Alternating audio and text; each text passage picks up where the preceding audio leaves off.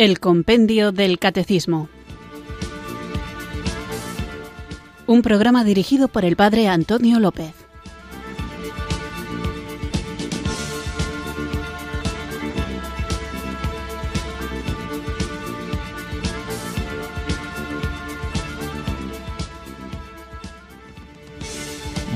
Buenas tardes, queridos oyentes de Radio María. Recibido un cariñoso saludo desde Irurzun, en Navarra, quienes sintonizáis una tarde más esta emisora de la Virgen, esta radio que cambia vidas, Radio María, para escuchar el programa El Compendio del Catecismo, nuestro espacio diario de formación aquí en la emisora de la Virgen, en el que vamos recorriendo el contenido de nuestra fe, teniendo como guía, como guion, el libro maravilloso accesible, os aconsejo que todos lo tengáis, de el compendio del catecismo. A través de sus preguntas y respuestas vamos conociendo la solidez de las enseñanzas que la Iglesia Católica ha ido transmitiendo sostenida por el Espíritu Santo como alimento espiritual e intelectual para todos sus fieles. La fe no consiste únicamente en la aceptación intelectual de algunas ideas, sino sobre todo en un encuentro con Jesucristo. Y cuando uno se encuentra con Él, es irremediable sentirse atraído por su amor, por su personalidad, y sentirse atraído significa ser llamado. Así que para responder adecuadamente a esta vocación que todos tenemos de ser santos, de seguir a Jesús, cada uno con su estado de vida particular, es necesario también conocerle a fondo, conocer a Jesucristo, conocer su cuerpo, que es la Iglesia, y conocer el cuerpo de doctrina de la Iglesia que tenemos compendiado en el libro que da título a este programa, el Compendio del Catecismo. Así que como no se puede conocer, como no se puede amar aquello que no se conoce, vamos a conocer la doctrina de nuestra Iglesia Católica, como no me cansaré de repetir, para vivirla mejor, para defenderla cuando es necesaria y para comunicarla en un mundo que está sediento de esta agua viva que llena el corazón de gozo, que da un sentido a la existencia, un horizonte nuevo tras el acontecimiento del encuentro con la persona viva de Jesús. Así que para poder realizar todo esto, conscientes como somos de nuestra pequeñez, de nuestra pobreza, de nuestras limitaciones, invoquemos a aquel asistente que nos acompaña y que el Padre no niega nunca a quien con fe lo invoca. Así que con fe, unidos al cuerpo de Cristo que es la Iglesia, dirijámonos a Dios Padre, invocando juntos el don del Espíritu Santo.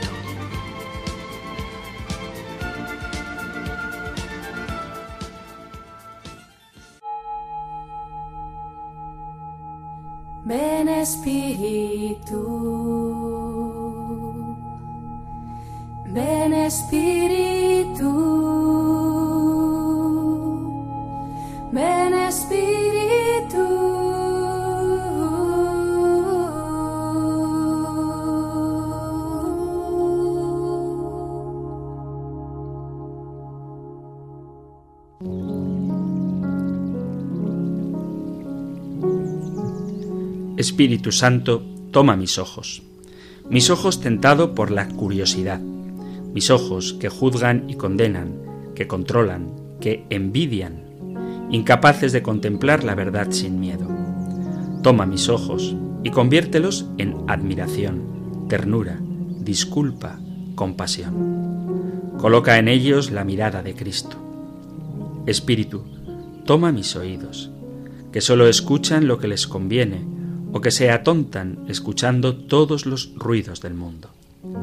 Mis oídos cerrados al hermano, incapaces de escuchar la palabra que invita al cambio. Toma mis oídos y conviértelos para que sean acogedores y escuchen con amor al hermano, llenos de sensibilidad, de apertura, atentos a la voz del buen pastor, sensibles al susurro amable de Cristo. Espíritu Santo, toma mi boca usada muchas veces para reprochar, ironizar, criticar, mentir, para quejarse, para murmurar.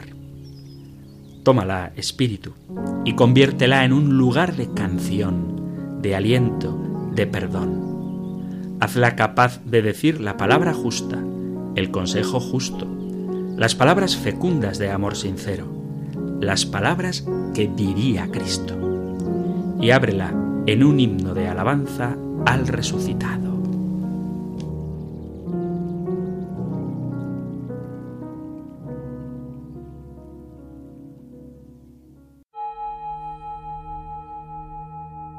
Ven Espíritu,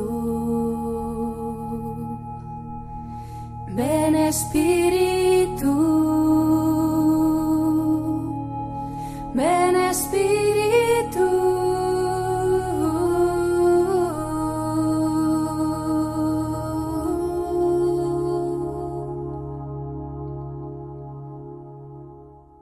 Pues vamos allá, nos ponemos en marcha con el programa de hoy y os recuerdo que estamos en el contexto de el artículo del credo en el que afirmamos nuestra fe en Dios creador. Hemos visto la creación, que significa que Dios es creador, hemos visto qué son las cosas invisibles y el programa anterior lo dedicábamos a la creación de las cosas visibles y lo que implica aceptar que Dios es el creador que no han surgido las cosas por emanación, ni que hay un panteísmo, ni que tampoco hay un maniqueísmo, que no hay dos principios, uno bueno y otro malo.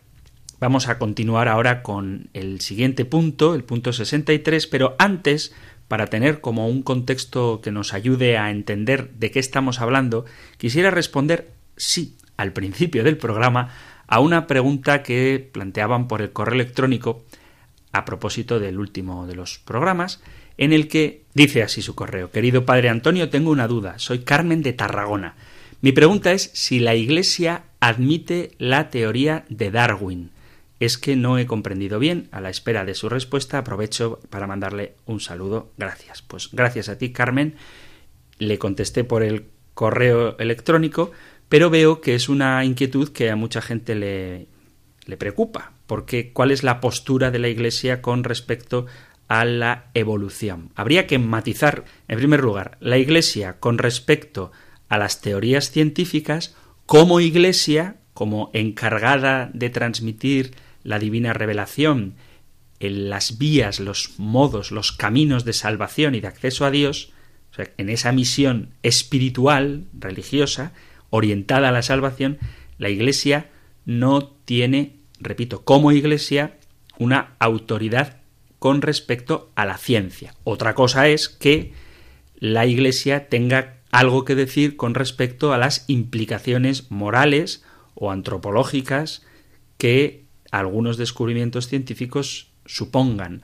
Y otra cosa es que algunos sacerdotes o católicos comprometidos o personas muy próximas a la Iglesia que sí que tienen formación científica como científicos puedan opinar. Pero con respecto a la ciencia, a lo que dice la ciencia, la Iglesia como Iglesia no tiene nada que afirmar ni que negar, puesto que, como ya hemos dicho, la Iglesia se dedica a otra cosa. Vuelvo a repetir, sí que puede haber teólogos que además sean científicos, cosa que ocurre muy a menudo, y estos teólogos que son científicos, en cuanto que científicos, sí pueden tener sus propias opiniones con respecto a lo que dice la ciencia. Y otra cosa es que la Iglesia, como Iglesia, aporte cuestiones relacionadas con las consecuencias de los descubrimientos científicos. Por poner un ejemplo, si ahora se descubriera el modo fácil de clonar seres humanos para que con las piezas, así decirlo de alguna manera, a que con los órganos de la persona clonada se le puedan donar a una persona que ya existía de antes y sacrificar al sujeto clonado para darle un riñón al que lo necesita, eso la Iglesia sí tiene mucho que decir, porque toda persona es un fin en sí mismo y nunca puede ser un medio para otra cosa.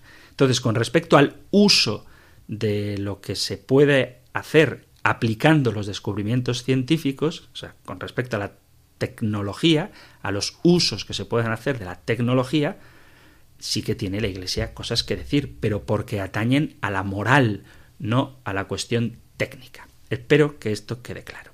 Eso por un lado.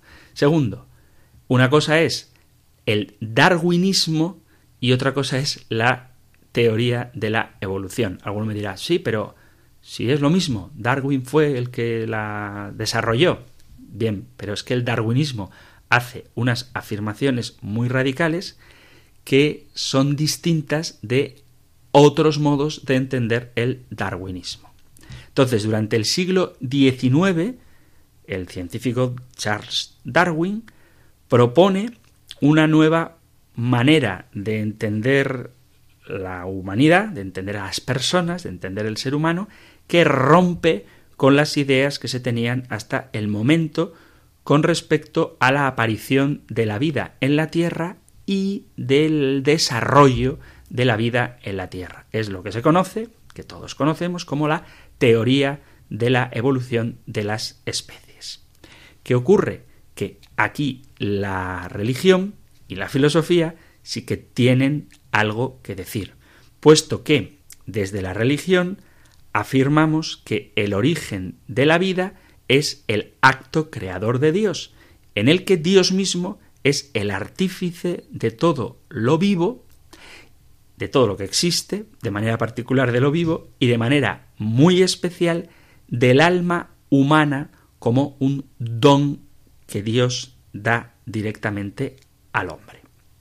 Esta idea teológica, religiosa, cristiana, es opuesta frontalmente con defender que el desarrollo biológico no es más que un proceso ininterrumpido de selección natural, del cual el ser humano representa el peldaño superior. Es decir, que el hombre es un bicho como los demás, pero más evolucionado, y Dios no tiene nada que ver en esto, y tampoco hay alma ni principio espiritual alguno. ¿Cuál es la postura de la Iglesia frente a el darwinismo? Bueno, la teoría de la evolución se ha desarrollado durante muchos años por diversos estudiosos y ha habido, y esto es lo que quería subrayar, distintas reinterpretaciones y correcciones que es, por otro lado, lo normal en cualquier teoría científica. Pero, ¿qué dice Darwin? ¿O qué dice la teoría de la evolución? Que la vida en la Tierra se origina y evoluciona a partir de un ancestro común desde hace más de 3.000 millones de años. Dicho de otra manera, lo que dice el darwinismo, distinto del evolucionismo, es que todas las especies creadas, perdón, todas las especies creadas no, porque esto ya es creacionismo. A veces hay que tener cuidado con el lenguaje. Dice que todas las especies que existen tienen un origen común todas las especies que existen tienen un origen común, cosa que es más que discutible desde el punto de la biología, porque todos sabemos que entre especies no se pueden reproducir. No se puede reproducir un burro con un caballo. Dice, sí, pues da un asno, sí, pero es que el asno ya no se puede reproducir. Hay un fenómeno curiosísimo que es el ligre, así con L, el ligre que presentaban en algunos circos, que era un híbrido entre un león y un tigre, de ahí el nombre ligre, un animal feroz. Pero es que el ligre, que efectivamente es fruto de el encuentro entre una leona y un tigre, o entre un león y una tigresa, da una especie nueva, pero es que esa especie nueva no se puede reproducir. Son estériles. Por esto digo que afirmar desde el punto de vista biológico que todas las especies proceden de una única especie originaria, pues no se sostiene por el mero hecho de que entre especies no hay posibilidad de reproducción. De tal modo que nosotros conocemos distintas razas de perros o de palomas o distintas razas de cebra, pero son razas distintas de una misma especie. Sin embargo, para que surjan nuevas especies, pues no parece compatible con esto de la evolución. Pero las poblaciones biológicas, según la teoría de la evolución, varían y sus características hereditarias van dando lugar a distintos niveles de organización, de tal forma que surgen pues moléculas, individuos y especies nuevas. La especialización de las especies está determinada por la selección natural. Cuando un miembro de una población muere, se reemplaza por una progenie mejor adaptada a las condiciones ambientales. Esto es lo que se llama la selección natural. Sobreviven las especies que son más fuertes y se van adaptando a las distintas circunstancias. Y luego dicen los darwinistas que hay otras causas que influyen en la evolución, como las mutaciones o alteraciones genéticas que dejan sin explicación. ¿Qué dice la Iglesia con respecto a esto? Bueno, desde la publicación de El origen de las especies de Darwin hasta la actualidad, la Iglesia ha ido refinando su posición con respecto a la teoría de la evolución. En los primeros momentos, la Iglesia no se pronunció oficialmente en contra del evolucionismo, a pesar de las alarmas de algunos sacerdotes. Con el paso del tiempo, la Iglesia, que ama el desarrollo y gusta del desarrollo de la ciencia, la Iglesia permitió que las academias estudiaran las implicaciones científicas del evolucionismo siempre y cuando no se atacaran los dogmas fundamentales de la fe, como es el hecho de que Dios es el creador.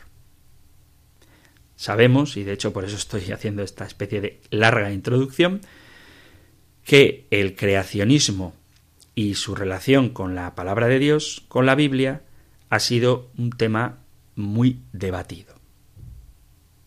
Hay personalidades que han defendido que el Génesis no debe ser leído literalmente y que por tanto la idea de que el mundo fue creado en concreto en seis días pues no es algo científico. Y aquí quiero expresar también otro matiz. Que no sea científico no significa que no sea real. Existen distintos tipos de lenguaje. Si yo le digo a alguien a quien amo, cuando te veo se me para el corazón. O cuando escucho cierta música, mm, noto como que mi cuerpo se, se detiene. Bueno, pues eso no es mentira, pero desde el punto de vista científico no es verdad. Si ahora toda mi parroquia apostatara, Dios nos ampare y nos favorezca, se me rompería el corazón, mi corazón se partiría en mil pedazos. Eso no es mentira, pero desde el punto de vista del lenguaje científico sí es mentira, porque el corazón se te puede acelerar, se te puede parar, te puede dar una arritmia, pero en ningún caso se te puede romper en mil pedazos. ¿Significa eso que lo que estoy diciendo es mentira? No. Significa que estoy utilizando un lenguaje, si queréis, poético. Bueno, pues existe un lenguaje poético, existe un lenguaje religioso, teológico, existe un lenguaje infantil cuando hablamos con los niños, existe un lenguaje científico, existe un lenguaje deportivo, hay mil formas de lenguaje. Cuando dicen el cancerbero detuvo el cuero ante el cañonazo del zurdo de tal equipo. Evidentemente el cancerbero no es, porque es un señor, es un portero, es una persona humana que no está en el Hades, sino que está debajo de tres palos y no es un cuero, porque a lo mejor resulta que el balón que juegan ahora pues ya no es propiamente de cuero, sino vete a saber de qué material están hechos los balones. A lo mejor son de cuero, pero a lo mejor no, pero no pasa nada, porque se entiende la frase y no ha sido un cañonazo, porque no se juega a fútbol con cañones, se juega con los con las piernas. ¿Es mentira lo que ha narrado el locutor del partido? No, no es mentira, pero en un lenguaje científico no cabe. Bueno, pues esto mismo hay que aplicarlo también al lenguaje bíblico. Después de mucho tiempo, la Iglesia no tiene una respuesta oficial a la pregunta sobre el evolucionismo. Pero se empieza a mostrar lo que podemos llamar un evolucionismo teísta evolucionismo teísta o también un creacionismo evolutivo, según la cual la fe y los hechos científicos en relación con el ser humano no tienen por qué estar en conflicto, porque Dios podría haber creado el proceso evolutivo dentro del cual el hombre sería un aspecto especial al cual se le habría concedido un espíritu, un alma, infundido directamente por Dios. Entonces, la verdad de fe que la Iglesia tiene que defender y proteger es que Dios es el creador del universo a partir de la nada. Y la Iglesia no niega que se haya producido en el planeta un desarrollo de diversas formas a través del tiempo, sino que este proceso ha sido planeado y guiado por el Creador, con un propósito determinado. Sin embargo, en cuanto al ser humano, la Iglesia no niega que haya una evolución biológica. Sin embargo, insiste, y esto es fundamental, en el valor singular que tiene el alma como creación, eso sí, directa de Dios. El alma no evoluciona, el alma no se hereda. Del mismo modo que el cuerpo sí evoluciona, hay evidencias de una evolución física del hombre y de alguna manera el cuerpo se hereda, puesto que heredamos el ADN de nuestros padres. Pero por eso hay que distinguir lo que es la evolución biológica del hombre de la infusión espiritual del alma directamente por Dios en el surgimiento de cada nuevo hombre. En resumen, que la Iglesia no refuta la teoría de la evolución en sí misma, sino el evolucionismo ateo, la idea de que el universo y la vida en la Tierra y por supuesto el ser humano, también el espíritu, no son creaciones de Dios. En estos últimos tiempos, tanto Juan Pablo II como Benedicto XVI y el Papa Francisco han aceptado la validez de los descubrimientos científicos, como el hecho de que todos los organismos vivos en el planeta estén genéticamente relacionados. Entonces la Iglesia acepta que hay una evolución gradual, pero lo que no dice la Iglesia es cómo Dios ha guiado este proceso. Entonces, vemos que hay tres posiciones posibles. Por un lado, un evolucionismo ateo, sin la existencia de un Dios creador, cosa que la Iglesia rechaza, y luego hay un creacionismo instantáneo, también llamado fijismo, que niega la gradual evolución de las formas, cosa que la Iglesia tampoco acepta, porque es contrario a la evidencia. Y luego existe un creacionismo evolutivo que admite que el universo se ha desarrollado y que hay una evolución de la vida, también de la vida humana, que va de la mano de Dios y sobre todo la creación especial de un alma manifestada en el ser humano. Y esta es la postura de la Iglesia. Hay una evolución biológica, pero el principio espiritual propio del hombre es puesto directamente por Dios.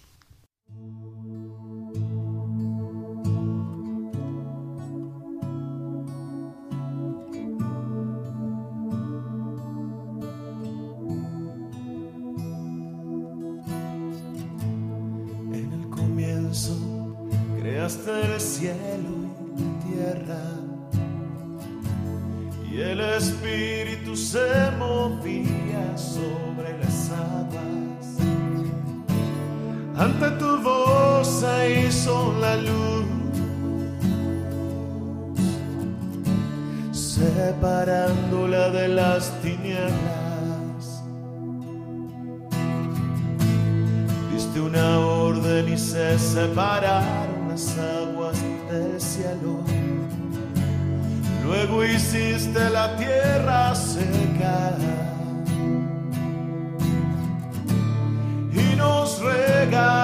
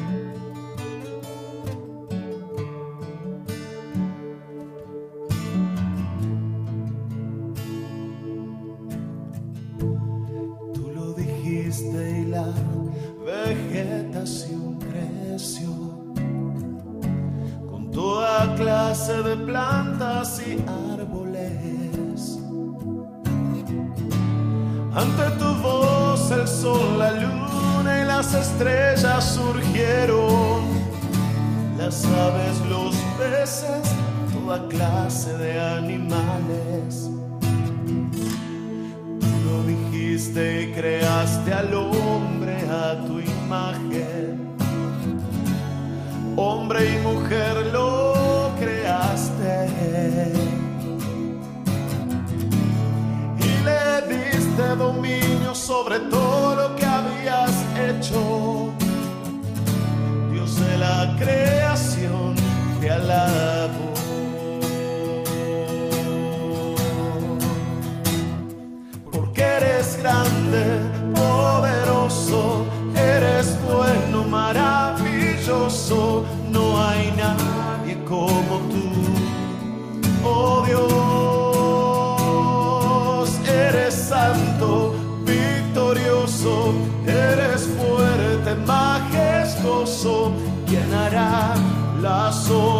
scarce a toy.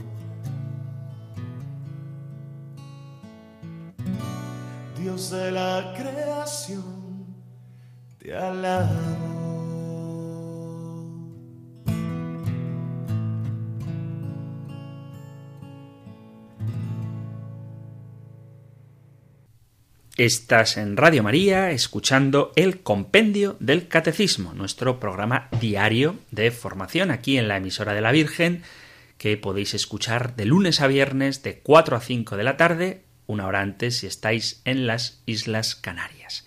Hemos hecho una larga introducción a propósito de una pregunta que creo que es conveniente aclarar sobre si la Iglesia acepta la teoría de la evolución. Y aunque vuelvo a repetir, que la Iglesia no se mete en cuestiones científicas como Iglesia, aunque puede la Iglesia tener sus propias investigaciones, como ciertamente ocurre, pero el hecho es que la Iglesia no afirma ni niega las teorías científicas a no ser que éstas ataquen frontalmente algunos de los dogmas que la Iglesia sostiene, que nosotros como creyentes mantenemos.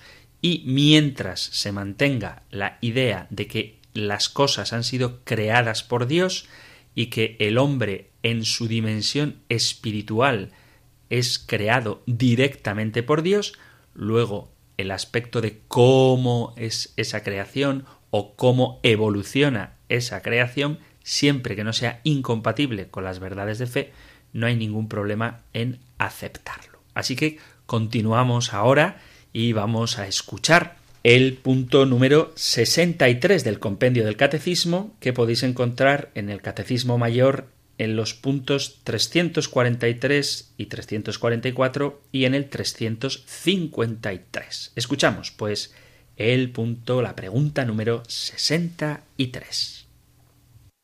Número 63. ¿Cuál es el lugar del hombre en la creación? El hombre es la cumbre de la creación visible, pues ha sido creado a imagen y semejanza de Dios. es escueto y muy claro el punto número 63, lo vuelvo a leer porque tan compendiado del compendio, ¿Cuál es el lugar del hombre en la creación? El hombre es la cumbre de la creación visible, pues ha sido creado a imagen y semejanza de Dios. ¿Qué más se puede decir? Solemos citar siempre como argumento de esta especial creaturalidad del hombre, de este ser especial el hombre, cuando citamos el Génesis capítulo 2, versículo 7, donde se ve cómo el propio Dios sopla su aliento en la nariz del hombre y le da su espíritu y le da vida, pero tenemos otro argumento también muy importante y es el hecho asombroso, maravilloso, expresión de un amor alocado por Dios a su criatura, y es precisamente el misterio de la encarnación. El hecho de que Dios se haya hecho hombre es el argumento más potente para afirmar que el hombre es la cumbre de la creación. Y esto, que puede parecer una obviedad, Resulta que no es tan claro cuando cada vez más se van viendo posturas en las que se trata de equiparar al hombre con las demás criaturas, incluso poniendo a éste como el peor de los males que padece la madre tierra, porque los hombres somos los que estamos destruyendo la creación y matamos animales y hacemos guerras y somos egoístas. Bueno, todo esto, aunque pueda parecer una contradicción, es precisamente un síntoma de la grandeza del hombre.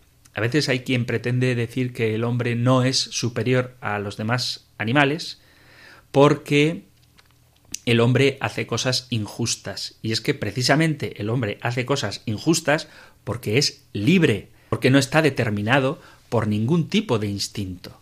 Ciertamente el hombre ha sido premiado, ha sido regalado por Dios con el dominio sobre las criaturas. Y ese dominio implica un cuidado.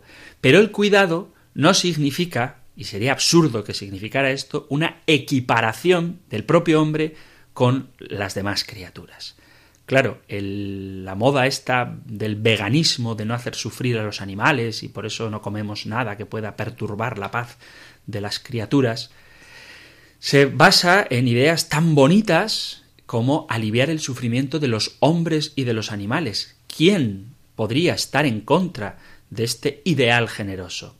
Sin embargo, este altruismo hacia los animales ha perdido en muchas ocasiones el norte, puesto que se olvida de la honda responsabilidad que tiene el hombre sobre las demás criaturas.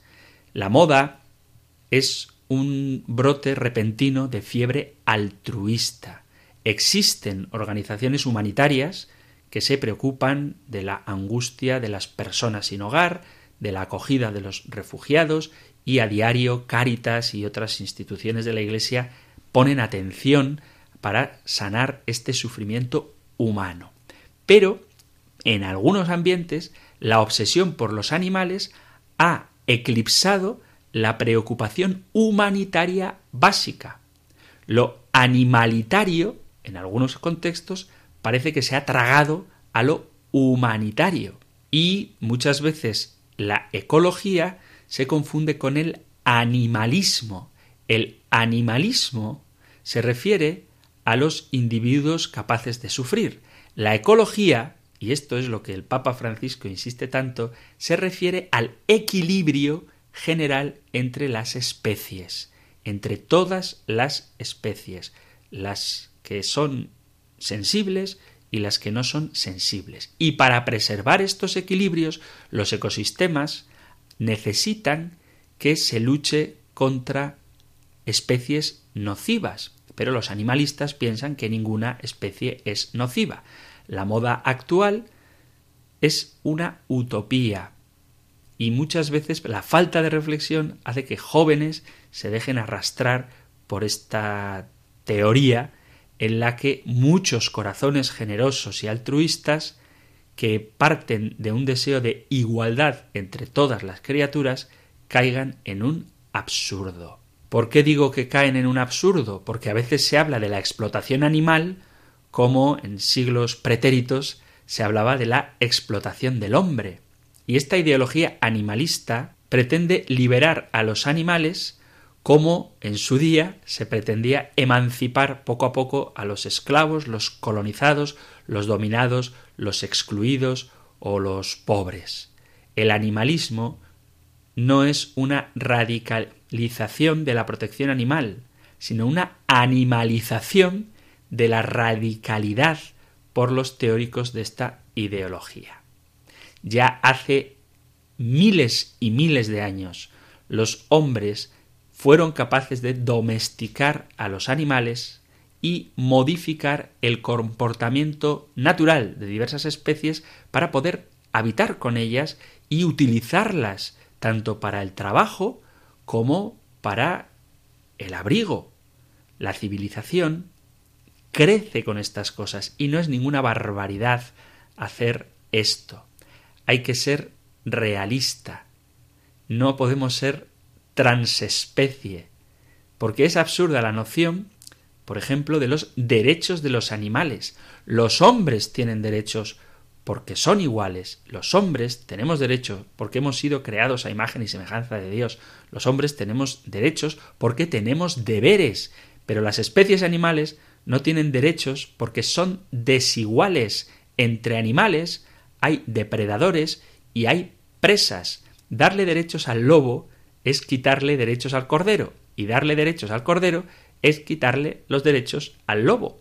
También es absurda esta idea de abandonar la milenaria historia de convivencia entre hombres y animales, pero no en una relación de igualdad. Imaginad, por ejemplo, el cazador que pone su inteligencia en juego y que tiene desde luego un rol diferente con respecto a la pieza cazada, o el pescador que con su serenidad y tranquilidad y con su inteligencia contrasta radicalmente con la inteligencia de un pez, o el ganadero que prudentemente ama a los animales, pero se sirve sanamente de ellos. O qué decir, por ejemplo, de la relación entre un jinete y su montura.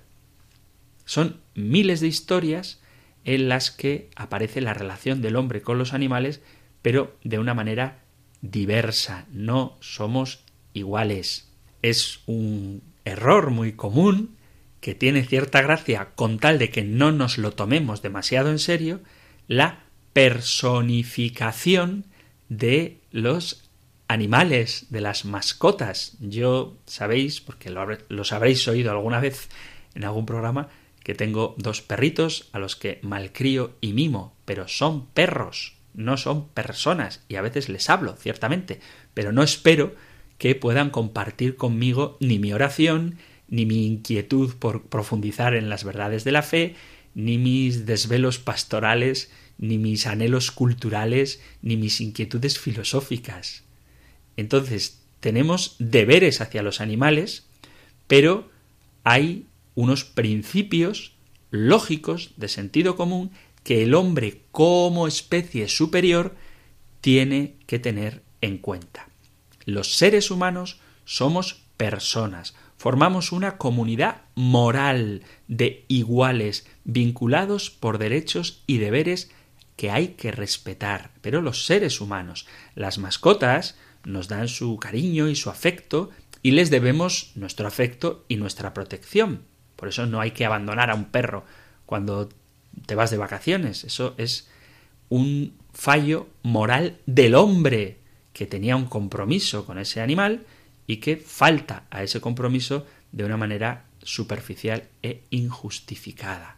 Pero los animales nos han dado leche, cuero, huevos y lana, y a cambio nosotros les ofrecemos refugio, protección contra depredadores y condiciones de vida que se tienen que adaptar a las necesidades de su especie, no de nuestra especie. Es que me río cuando veo animales abrigados, que entiendo que hay perros, sobre todo digo porque es el animal más común, perros y gatos.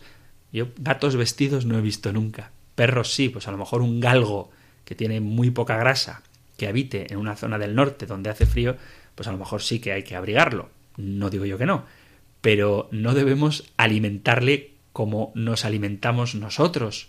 No debemos equiparar el cuidado que tenemos hacia un perro con el cuidado que tenemos hacia un hijo. Que esto dice, hombre, no hace falta decirlo. Pues sí hace falta decirlo porque a veces ocurren estas cosas.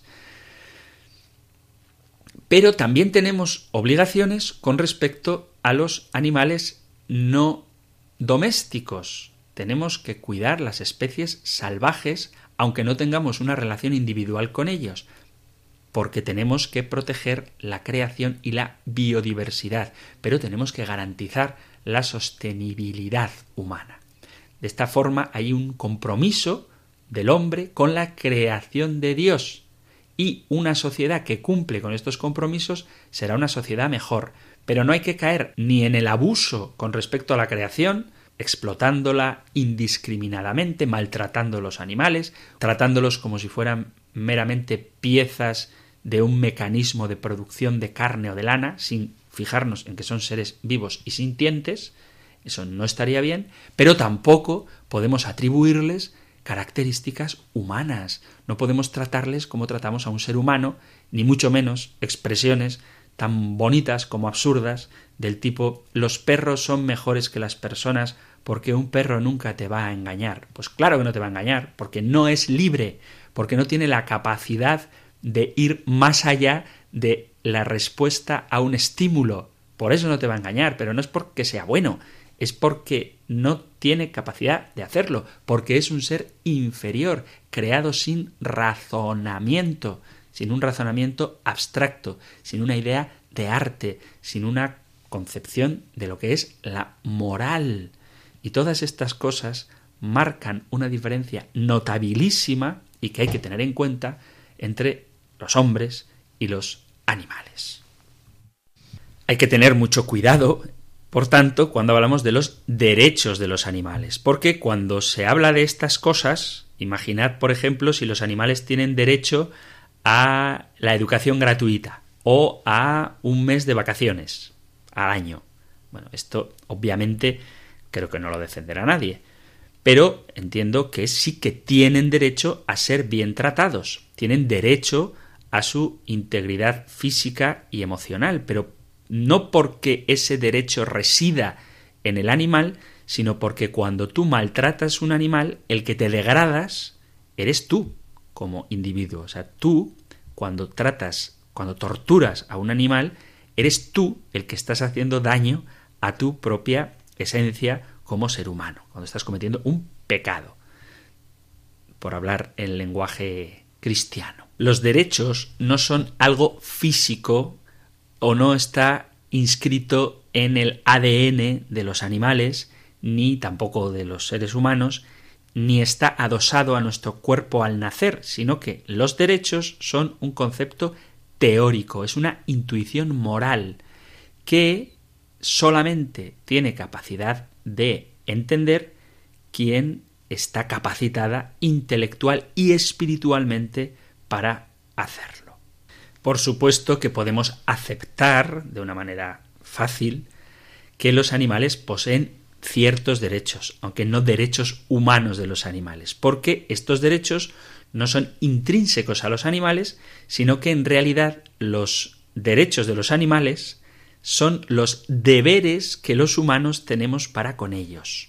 No quiero decir, desde luego, que uno pueda hacer con los animales lo que le dé la gana, no puede torturarlos, ni tampoco explotarlos inhumanamente, pero no inhumanamente porque el animal sea humano, sino inhumanamente en el sentido de que vaya en contra de la naturaleza propia del hombre que tiene la obligación de cuidar la creación y dentro de la creación también a los animales. Tenemos que reconocer el valor que tienen y en este sentido, en cuanto que nosotros tenemos el deber de reconocer el valor que tienen, ellos tienen el derecho de ser reconocidos y en este sentido se debe condenar cualquier tipo de maltrato animal, pero en el mismo sentido en el que podemos condenar cualquier maltrato a una cosa hermosa.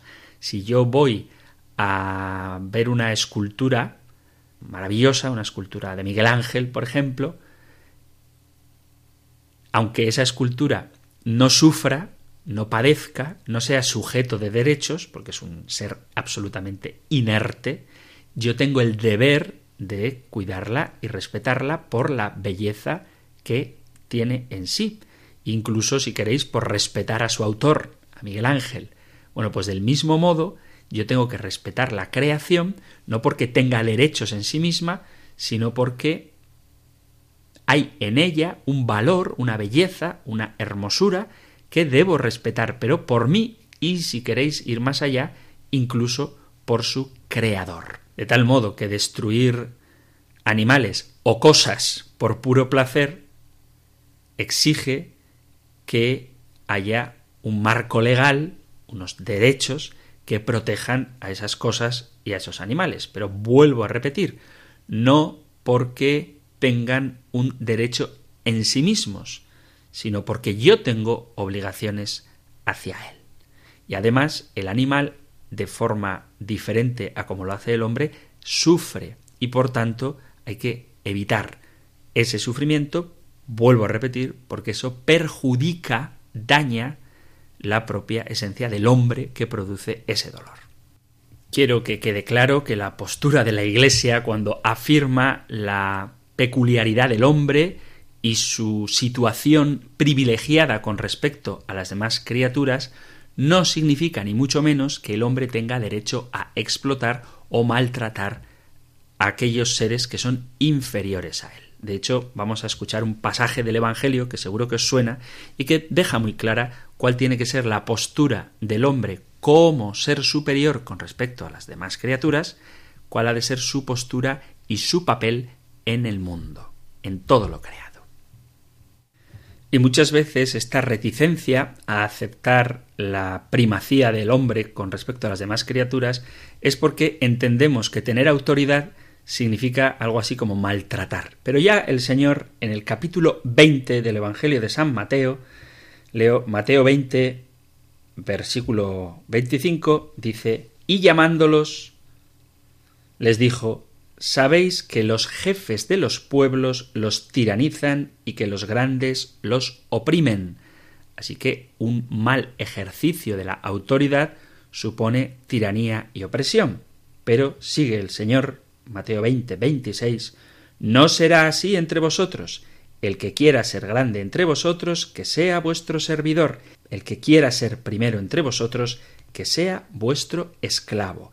Igual que el Hijo del Hombre no ha venido a ser servido, sino a servir y a dar su vida en rescate por muchos. Esto lo digo porque tenemos que aprender a utilizar la autoridad no según nos enseña el mundo, que utiliza la autoridad explotando, oprimiendo y utilizando, sino a usar la autoridad como nos enseña Jesús, que es sirviendo, ofreciendo, guiando. Así que no tengamos miedo de reconocer que somos superiores a las demás criaturas, porque eso, cuando se hace desde la perspectiva del Evangelio, redunda en bien de aquellos que son inferiores en orden a la creación. Fijaos que los ángeles sirven a los hombres y son superiores a nosotros. Y los hombres, superiores a las demás criaturas, también a los animales, tenemos el deber de servirlos según su propia especificidad, no tratando de hacer que sean lo que no son, sino que respetando lo que son en el orden de la creación, pongamos todas nuestras capacidades también a su servicio.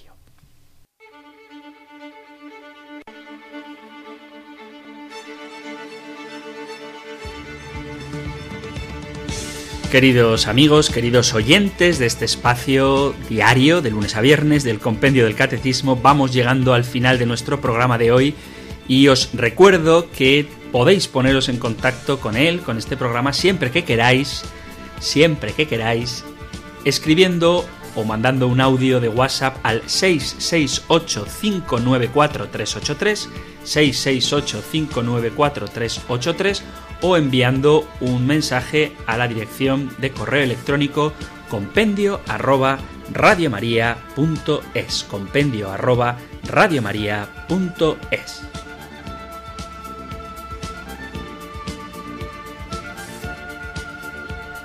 En estos pocos minutos que quedan vamos a tratar de responder a una pregunta enviada por WhatsApp que dice ¿Cómo se podría explicar a una persona que no cree en Dios la creación y que la Biblia está escrita e inspirada por Dios? Muchas gracias, saludos Mariluz. Pues Mariluz, hay una contradicción aquí un poco difícil de responder porque ¿cómo explicar a una persona que no cree en Dios que la Biblia está inspirada por Dios resulta bastante complicado.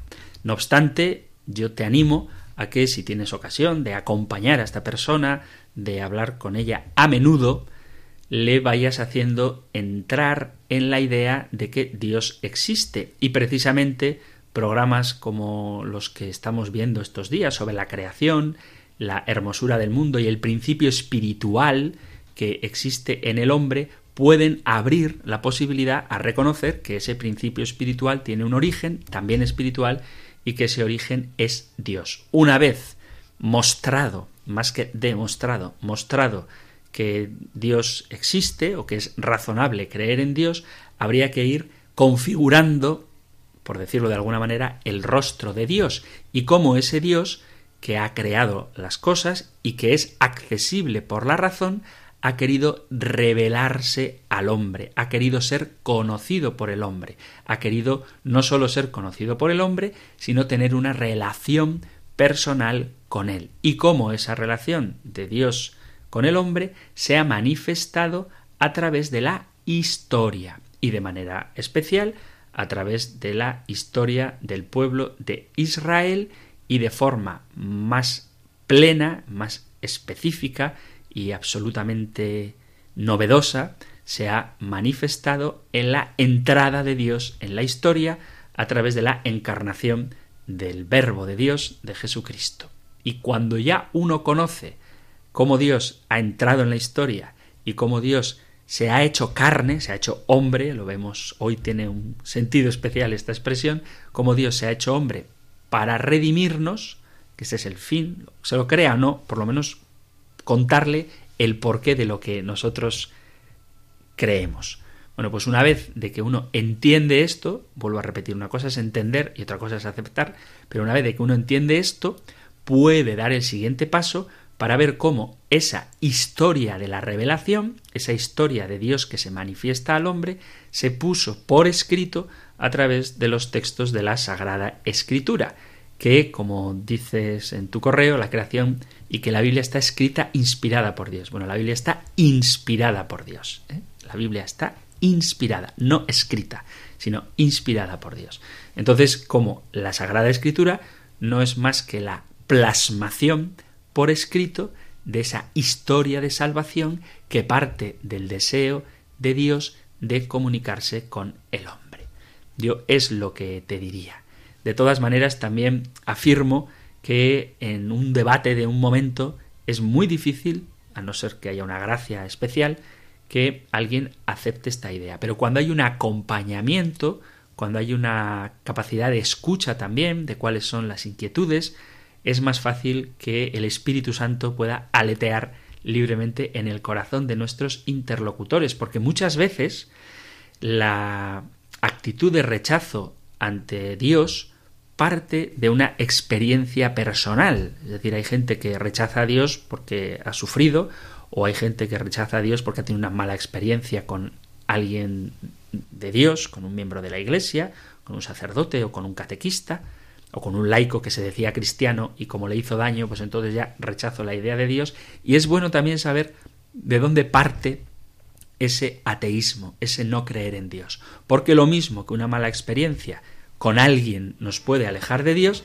de la misma manera una buena experiencia con alguien nos puede acercar a Dios. Así que te animo, querida Mariluz, a que acompañes a esta persona, supongo que amigo o amiga tuya, para que en ti tenga una experiencia personal de Dios y poco a poco vaya comprendiendo primero y aceptando después cuál es la verdad que nosotros creemos. Por eso es importante el compendio del catecismo, incluso que gente que no sea creyente, gente que no tenga la misma opción religiosa que tenemos nosotros, que lo escuche, para que escuchándolo conozca lo que creemos y después de conocerlo pueda aceptarlo, amarlo y vivirlo. Pero todos sabemos que no se puede amar aquello que no se conoce. Queridos amigos, queridos oyentes, terminamos como cada día con la bendición con la que Moisés bendijo a Aarón y a sus hijos. El Señor te bendiga y te proteja, el Señor ilumine su rostro sobre ti y te conceda su favor, el Señor te muestre su rostro y te conceda la paz. Muchísimas gracias por escuchar el compendio, gracias por estar ahí y si queréis, volveremos a escucharnos en un próximo programa. Un fuerte abrazo.